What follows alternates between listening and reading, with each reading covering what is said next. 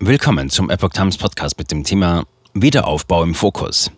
Erst Irpin, dann Kiew. Feser und Heil in der Ukraine. Ein Artikel von Epoch Times vom 25. Juli 2022. Bundesinnenministerin Nancy Faeser und Sozialminister Hubertus Heil sind am Montag zu einem Besuch in der Ukraine angekommen. Zum Auftakt ihrer Reise wollten die SPD-Politiker am Montagvormittag die vom Krieg zerstörte Stadt Irpin besuchen. Der rund 30 Kilometer nordwestlich von Kiew gelegene Vorort der Hauptstadt ist inzwischen weitgehend zerstört und gleicht einer Geisterstadt. Vor dem Krieg lebten hier rund 50.000 Menschen. Für Feser und Heil ist es der erste Besuch in der Ukraine seit Beginn des Krieges. Wie andere Politiker vor ihnen reisten die beiden mit einem Nachtzug aus Polen an.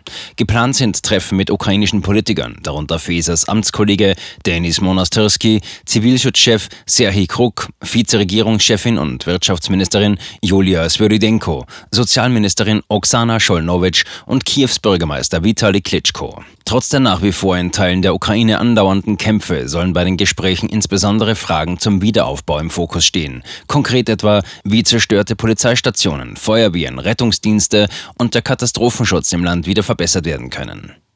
Thema sind auch die ukrainischen Flüchtlinge. Zur Unterstützung der Ukraine sollen auch Hilfsgüter, darunter Stromgeneratoren und eine Drohne zur Luftaufklärung übergeben werden. Seitens der Ukraine gebe es ein hohes Bedürfnis, schnell mit dem Wiederaufbau beginnen zu können, heißt es.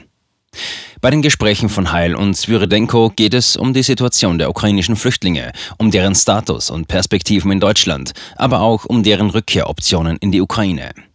Seit dem Start der russischen Invasion in der Ukraine am 24. Februar wurden in Deutschland schon mehr als 915.000 Kriegsflüchtlinge im Ausländerzentralregister erfasst. Darunter waren nach Angaben des Bundesinnenministeriums 890.605 ukrainische Staatsangehörige, Stichtag 19. Juli. Wie viele der Personen sich derzeit noch in Deutschland aufhalten, ist unklar. Eine erhebliche Zahl könne bereits in andere Staaten gereist oder in die Ukraine zurückgereist sein. Ukrainer können mit ihren Papieren auch nach Deutschland einreisen, ohne einen entsprechenden Antrag stellen zu müssen. Insbesondere jene, die in Deutschland bei Freunden oder Verwandten unterkommen und keinerlei staatliche Hilfen beantragen, tauchen zunächst in keiner offiziellen Statistik auf. Die Europäische Union hatte schon vor Monaten entschieden, für die Aufnahme der Kriegsflüchtlinge aus der Ukraine erstmals die sogenannte Massenzustromrichtlinie zu aktivieren. Diese sieht vor, dass die Schutzsuchenden keinen Asylantrag stellen müssen, sondern erst einmal einen Aufenthaltstitel für ein Jahr erhalten und arbeiten dürfen.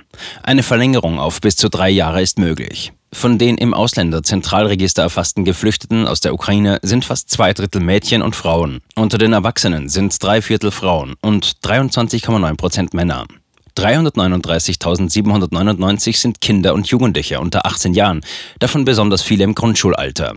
120.154 erfasste Geflüchtete sind zwischen 12 und 17 Jahre alt. 69.022 Personen sind über 64 Jahre alt.